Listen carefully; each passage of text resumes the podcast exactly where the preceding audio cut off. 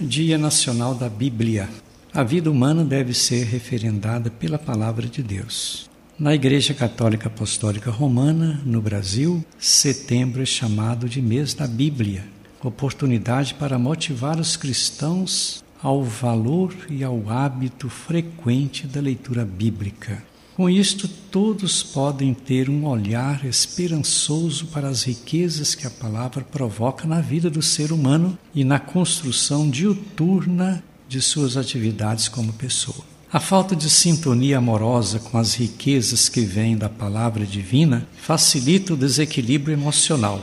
Quando é acolhida com profunda generosidade, é capaz de proporcionar a esperança, principalmente naqueles momentos mais difíceis da vida. Ela provoca nas pessoas os relacionamentos de justiça, de piedade, de fé, de caridade, de constância e de mansidão. 1 Timóteo capítulo 6, versículo 11. Não podemos ter os corações fechados para as ternuras de Deus. O convite é para a partilha de dons de bens materiais e gestos de fraternidade. Diante das grandes diferenças sociais e econômicas, as motivações da palavra são de luta pela transformação que envolva as melhorias nas condições de vida das pessoas mais fragilizadas. A falta desta prática é afronta aos ensinamentos da Bíblia. A cultura moderna da prosperidade pode ser sintoma de leviandade.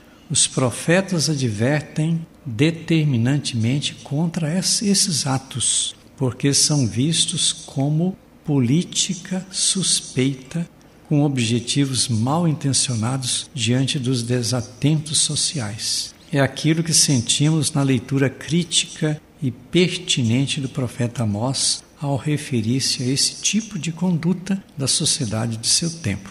Amós, sexto, primeiro. É interessante seguir os ensinamentos de Jesus sobre a forma de lidar com os bens materiais. Ele fala da parábola do pobre Lázaro e do rico totalmente insensível ao sofrimento de quem está abandonado, mostrando o contraste existente entre duas realidades muito extremas. São as discrepâncias sociais daquele tempo, mas que continuam da mesma forma e gritantes nos dias de hoje. No final da história, contada pela Bíblia, podemos dizer que a distância em vida entre os dois se torna permanente no além. Os destinos eternos não são definidos no cotidiano da história. Na terra, o pobre clama pelo rico, pedindo comida. Na eternidade, o rico vai ao encontro de Lázaro, pedindo brandura pelos seus sofrimentos, mas fica decepcionado porque não tem mais o que fazer.